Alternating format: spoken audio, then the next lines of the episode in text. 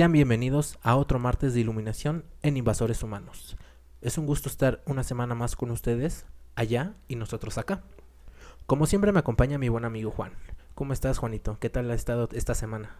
Ajetreado de trabajo, amigo. Hola, amigos, ¿cómo están? Muy, muy bien. Estoy muy, muy bien. Eh, con esta pandemia, cuando uno está bien es lo mejor que te puede pasar, ¿no? Cuando estás bien, sí.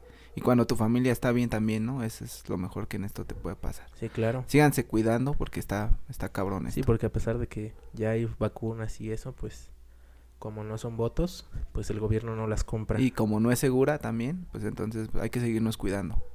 Y muy Exacto. bien ya en este episodio, ¿no? El 14. Sí, ya estamos en el episodio 14.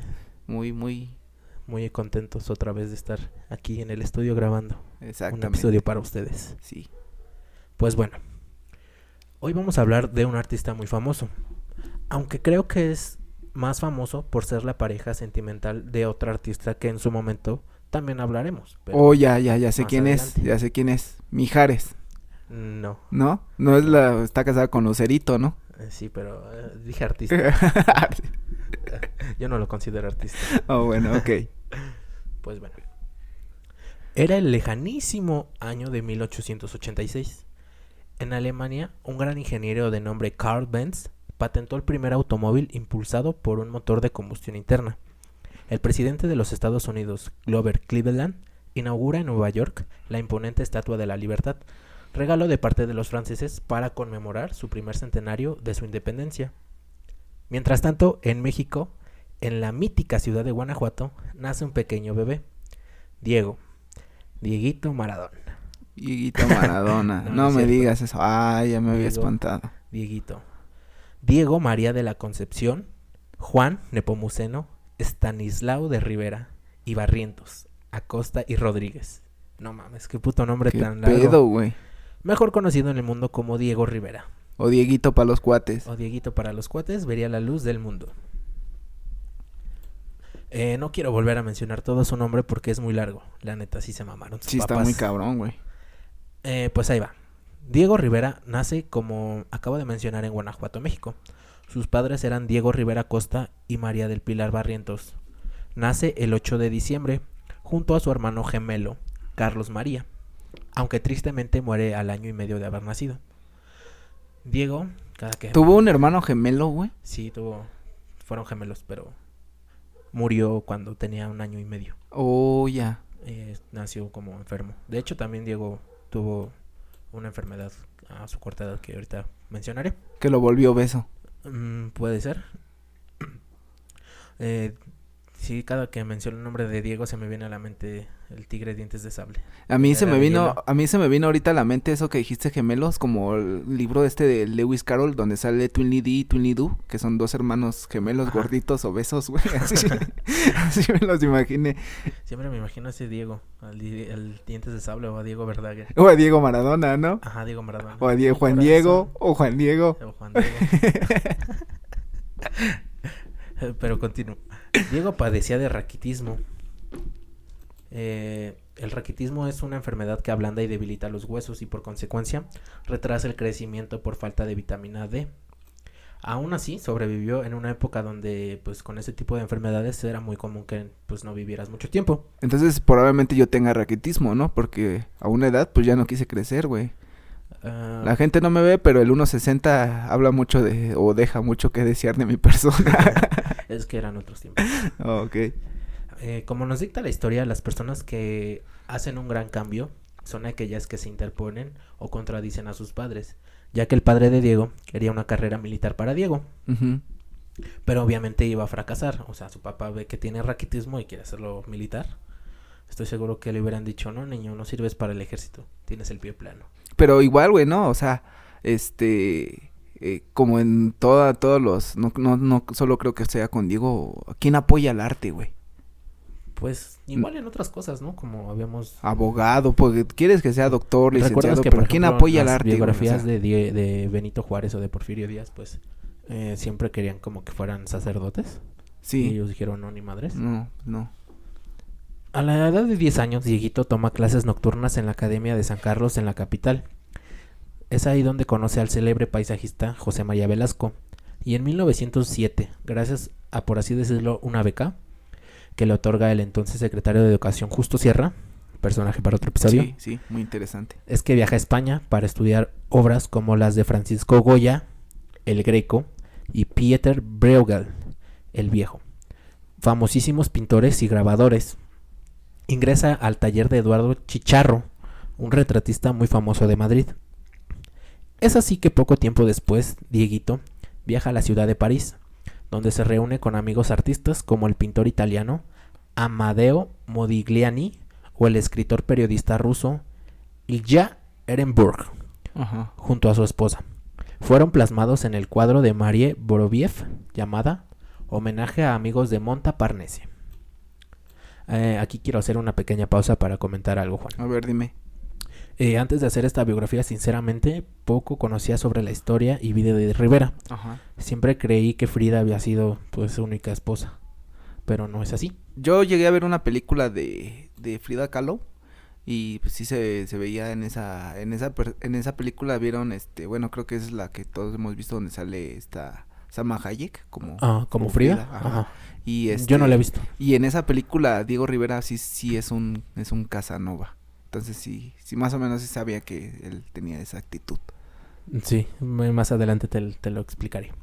Pues verás, en el año de 1915, cuando Diego tenía aproximadamente unos 21 años, comienza una relación con una pintora rusa de nombre Marievna Borovieva Stevelska, con quienes casi todos aseguran que tuvieron una hija de nombre Marika Rivera.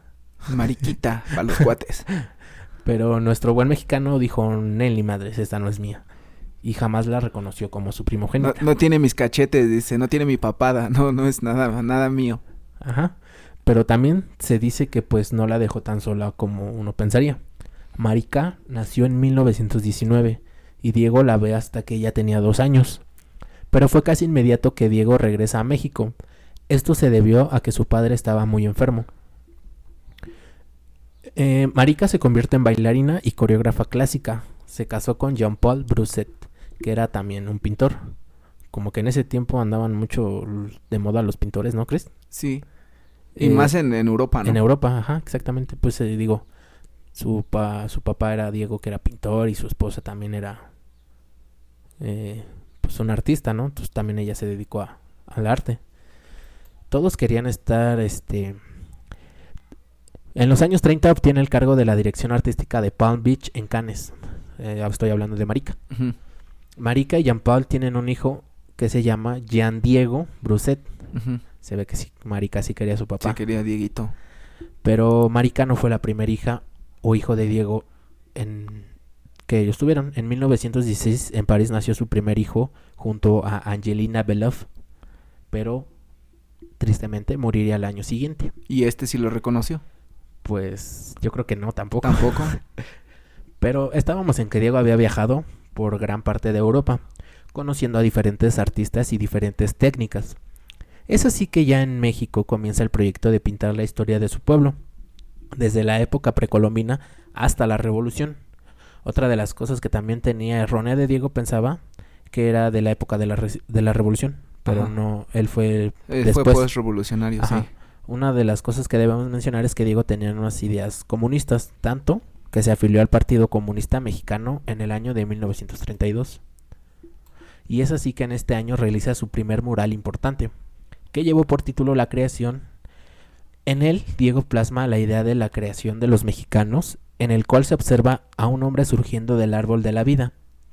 Y para finales de este año, para ser preciso, en diciembre, se casa con Guadalupe Marín. Este Dieguito era un Romeo. Un Casanova. De este matrimonio tuvo dos hijos, Guadalupe y Ruth. Y ya reconocido entre los pintores y muralistas más sobresalientes de su época, se convierte en cofundador de la Unión de Pintores y Escultores y Artistas Gráficos Revolucionarios. Era tanta la influencia que llegó a ser precandidato a la presidencia de México en 1929. Ah, cañón. Hasta la política se metió. Ajá, Órale. Diego también fue parte de AMORC, que por sus siglas significan Antigua Orden Mística Rosa Crucis, que era una sociedad ocultista en Estados Unidos. O sea que Oh, cabrón. estaba ahí metido en... Era curandero. Mm, Pues no, era no. como una secta. Sí, sí, sí, sí. Eh, Esto fue en el año de 1926 y aquí en México fundó una logia a la que nombró la, la Gran Logia Quetzalcoatl, donde pintó una imagen de esta divinidad azteca. Rivera comentaba que esto podía expandir las ideas comunistas hacia Estados Unidos. Cito. Esta organización es esencialmente materialista en la medida en la que solo admite diferentes estados de energía y materia, y se basa en el antiguo conocimiento oculto egipcio de Amenhotep y Nefertiti. O sea que sí era como que le daba como que al misticismo. Sí, y mezclaba todo bien cabrón, ¿no? Ajá. Todo lo que, porque oh, Quetzalcoatl, pero no habla de Quetzalcoatl, habla de Egipto De magia y, y de Tarot Egipto, y- güey. y Egipto. Dice- Dices, teniendo a Tezcatlipoca como el rey oscuro de México, vas a buscar a, A Nefertiti. a Nefertiti, güey, no mames. Bueno, que creo que Nefertiti es, significa, es como diosa de la vida eh, Eh, de sí, Egipto. No, no lo sé muy bien, no me sé Creo que bien. sí. Si ustedes saben, ahí déjanos. Ok. Obras importantes que hizo Diego fue pintar un mural en el Palacio Nacional, donde creó un siglo narrativo sobre la historia del país, desde los mexicas hasta el siglo XX. Ese sí lo he visto, está muy padre. Rivera se divorció de Guadalupe Marín en 1928 y al año siguiente se casa con la mujer eh, que la mayoría conocemos, Frida Kahlo. Tan, tan, tan, tan, tan, tan, tan, tan, Güey, ni siquiera un año, o sea, Tan, este cabrón tan, sí tan, tan, tan, no. tan, tan, tan. no sentía nada. El 21 de agosto de 1929, Diego Rivera se casó con la artista Frida Kahlo. Su relación fue tormentosa, estuvo marcada por el amor y a la vez el odio que se profesaban. Amor tóxico, Ajá, como el de ahora. como el de ahora. Los Por man- primeros tóxicos de, de la vida pública. Los, los primeros tóxicos de México. Sí. Por mantener aventuras amorosas con terceros y por su vínculo creativo. Su matrimonio fue definido como la unión entre un elefante y una paloma. pues sí, güey. Oye, Diego, ¿por qué le estás pintando las chichis a esa mujer? Oye, mi amor, pero pues, si es arte. Sí, cabrón, pero no se las estés tocando, güey. Eh, por ser él grande y pesado como un elefante y ella delgada y ligera como esta ave. Aunque una de las aventuras de Diego fue con Cristina, la propia hermana de Frida. Y a pesar de su relación amor-odio, ambos parecían complementarse muy bien. Que digo, sí, es como... eh, Creo que suele pasar, ¿no? A veces ves a alguien y dices... eh, se ve que nacieron para complementarse. Para complementarse, así es. y a pesar de que eran cabrones. Ajá. o sea, Parece, pareciera se ser ve- que deberían estar juntos, ¿no? Ajá, era como destinados. También es expulsado del Partido Comunista durante los siguientes años. Es invitado a Estados Unidos para realizar diferentes obras como, por ejemplo, un mural para el Club de la Ciudad de la Bolsa de San Francisco y un fresco en la Escuela de Bellas Artes de California. O sea, sí ya estaba, ya era muy reconocido este Ya estaba pesado, ¿no? Sí. Bueno, siempre. Siempre, está- siempre estuvo pesado. estuvo pesado. Sí, Estábamos hablando de cosas chonchas, ¿no? sí, de cosas ya. Ya, palabras mayores. Mira, ya cosas, ya se expandía, ¿no? Ya se había Ya se había expandido. expandido más. Como su pantalón. Como sus cachetes, ¿no? También. Rivera también prestó sus servicios para nada más ni nadie menos que la familia Rockefeller en 1933. Nelson Rockefeller lo contrató para pintar un mural en el vestíbulo de entrada del edificio RCA en Nueva York, edificio principal que habría de conocerse como el Rockefeller Center Rivera. Ok. Pinta El hombre en la encrucijada. Que cosa que causó mucha controversia a hacer, hacer esta pintura porque eh, antes de terminar incluye la imagen de Lenin. Ajá, sí, sí, sí. Un icono del De, de Rusia, sí. Cosa que causó la controversia a lo que Rockefeller lo tomó como un insulto. Con lo cual ordena su destrucción poco tiempo después. Rivera realizó otra pintura a la que llamó El hombre controlador del universo para el Palacio de Bellas Artes de la Ciudad de México. Hasta este momento tenemos que reconocer que Dieguito tenía una creatividad incesante. Eh, de un talento esplendoroso. Sí, demasiado. Demasiado esplendoroso. Yo diría que sí, de los, de los máximos exponentes mundiales, ¿no? Sí, tiene muchas, este, muchas pinturas y murales, porque era, era más muralista que Era más pintor. Y de ahí de la frase en el billete de 500 pesos, ¿no? Que dice que el arte que la revolución necesita el arte como el arte necesita la revolución, ¿no? Porque después de la revolución, pues sale esto como de las razas. Tenía como que ideales medio hippies, ¿no? Sí, era un liberal.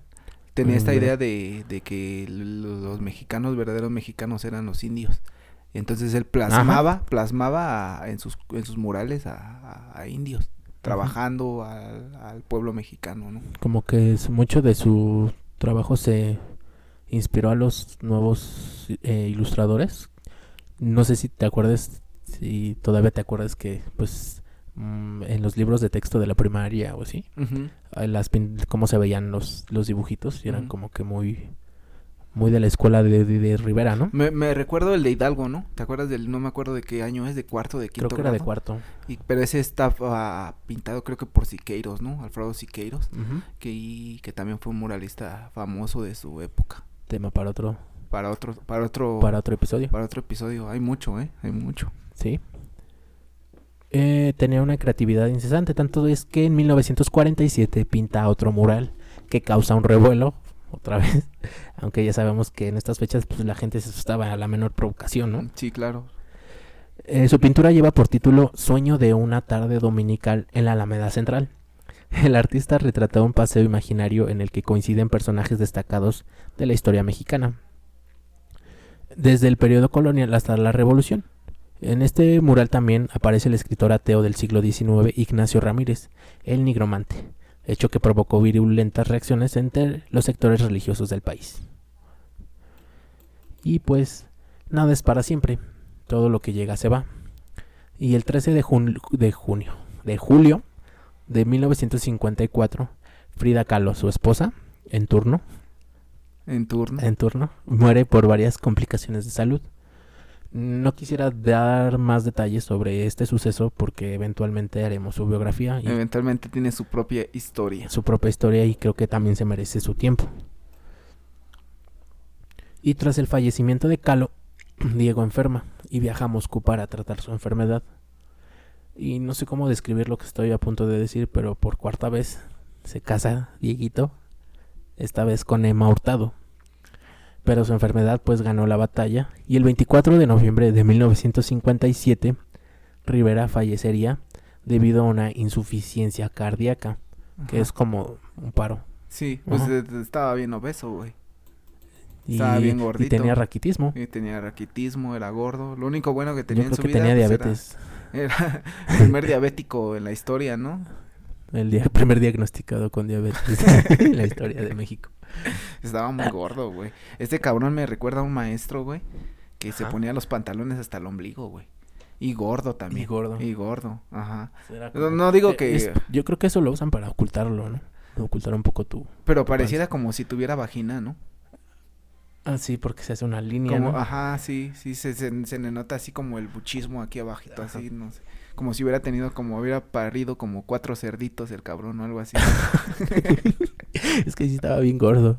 Sí estaba muy gordo. Estaba bien pinche gordo. Te digo que me recuerda a este maestro, güey, y se subía a los pantalones, era de física, química, física o química el maestro. Ah, mira, tenía dos plazas. Se subía los pantalones hasta el ombligo, güey, y te decía, a ver, ¿qué es un átomo? Y se paraba y caminaba y se subía los pantalones mientras caminaba. No tenía cinturón porque no había... No, Talla para- no, eso. Y, y cuando vi a Diego Rivera dije, ah, cabrón, pues de aquí sacó la moda mi maestro. Se inspiró. Que inspiró. Pero pues dices que no, ni siquiera daba educación física. no, pues no, no, esa no era su rama. Era artes. Era- Hubiera- Les hubiera dado clases de artes. Ah, Es mira. como- no, pero también quedaría como maestro, como maestro de educación física, ¿no? Porque pues ¿Diego realmente, Bien irónico. sí, también. ¿Sabes por qué? Porque ¿qué maestro de educación física, güey, es flaco y mamado en una escuela primaria o secundaria? güey? De, educa- de escuela pública. Ajá. Pues creo que ninguno. Todos están obesos, güey. Todos están obesos, güey. Güey, Los que a mí me tocaron, güey, la neta estaban gordos, güey. Yo tuve. No, todos mis maestros eran. No eran gordos, pero. Pero no eran mamados, no estaban mamados, ni estaban, ni eran pues sí, se veía que no hacían deporte. Se veía que pues, sí se chingaban sus guajolotas antes de entrar a, O sea, sí, sí los veías con su. Este. Su, su, su conjunto de pants, Su así pants. Nike o Puma. Su. Wilson, ¿no? Ajá, y, pero dices, ah, no, sí se ve que hace ejercicio, pero, Pero la realidad era otra. Exactamente. Eh, su enfermedad gana la batalla y el 24 de noviembre de 1957 Rivera fallecería. Eh, su cuerpo fue cremado y llevado a la rotonda de los hombres ilustres, y su casa en San Ángel se convirtió en museo, donde podemos encontrar parte de su legado. Y a pesar de que Rivera es reconocido como el portavoz de los oprimidos, de los indígenas, como tú lo mencionas, Ajá. y también el gran ilustrador de la historia de México, y a pesar de que era algo mujeriego, pues podemos recordar una cita célebre que me gustaría compartir contigo y con nuestros escuchas. Adelante, caminante. Adelante con la serenata. Cito. Creo firmemente que la mujer no está hecha de la misma pasta que el hombre. La mujer es la humanidad. Los hombres somos una subespecie de animales, casi estúpidos, sin sentido ni sentidos, inadecuados completamente para el amor, creados por la mujer para ponerse al servicio de la especie inteligente y sensitiva que ellas representan. O sea que a pesar de que era mujeriego, o sea, si las, las amaba. Un aplauso, por Sí, favor. Un aplauso, qué cita, ¿eh? Y sí, cierto, la neta, sí, sí. O sea, sí era, pues sí era mujeriego, pero sí las quería mucho. Sí, pues sí.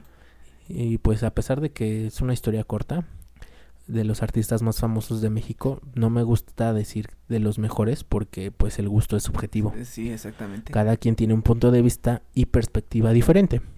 Pero no podemos negar que tenía un peculiar talento para hacer polémica, ¿no crees? Claro. Y pues eh, espero que les haya gustado a ti, Juan. Me, me gustó, me gustó, este, es un poquito, este, Corta. corta, pero, pero así es como debería ser. Es interesante la historia de este Diego, un artista que desde chico fue, fue este, muy subjetivo con sus ideales, porque es como te decía, aquí en, aquí En esos nosotros, tiempos, imagínate. Un artista que necesitas comer, necesitas la necesidad de, de, de, de, generar algo y te dedicas al arte. Ah, Exactamente, y la cabrón, familia de Diego pues tampoco era una familia que digas dinero. Y hasta ahora, ¿no? El que es Ujú. artista está loco, güey, lo ven como loco, así. Así como de, ah, vas a estudiar arte, pues, pues no vas a comer, ¿no? Es lo primero que te dicen. Sí, exactamente. Pero O ya te, te voy a ver trabajando en, en ahí, este, en una bodega o algo así, güey, ¿no? Sí, no, lo importante es que hagas lo que, te- lo que a ti te gusta. Lo que a ti te- eso, es, eso es lo importante, güey, hacer siempre lo que a uno le gusta, porque ¿de qué sirve de que hagamos algo si no nos gusta y si a la mera hora va... No vamos a somos felices. Exactamente, y ese sentimiento es, es muy gacho, ¿no? Un Pero gran nudo. Qué bueno por Diego, qué bueno por él. Esta biografía me deja algo muy bueno de él. Aunque fue un mujeriego, y digo que fue entregado al amor, ¿no? Porque pues, el Creo que sí, ¿no? Era como era muy pasional. Muy pasional. No voy a decir que así simplemente daba riendas sueltas al, al amor. Exactamente, como un liberal que era. Exactamente. Y pues espero que les haya gustado y recuerden suscribirse. Si te gustan este tipo de historias o biografías, si gustas puedes dejarnos un comentario. Tu opinión es muy importante para nosotros. Puedes comentar aquí abajo y si quieres puedes seguirnos en Facebook como Invasores Humanos. Pues muchas gracias, Romario, por esta biografía que, que te preparaste. Estuvo bien chingona. Muchas gracias por escucharnos. Y este, pues sí, suscríbanse y ayúdenos, recomiéndenos si quieren alguna biografía en la página de, de Facebook o directamente a nuestro correo que es. Invasoreshumanos.gmail.com Ahí estaremos este mm, leyéndolos un rato y, y pues nada más, les agradecemos todo de todo corazón, los queremos un chingo y esperemos que esta pandemia este no los esté afectando y échenle muchas ganas porque esto todavía Esperamos que en su en algún momento les hayamos sacado algo sea una una sonrisa y pues distraerlos un poco de del ambiente tan hostil que se está viviendo. Sí, sí, pues e- ese, ese es todo, ¿no, Romario? Que tengan una, una bonita Día, tarde, noche. tarde, noche, a la hora que ustedes estén escuchando esto y, y échenle ganas, ¿no? Y nosotros seguiremos aquí para ustedes para hacerlos más amenos los días. Pues entonces nos vemos en un siguiente episodio. Muchas gracias. Bye. Bye.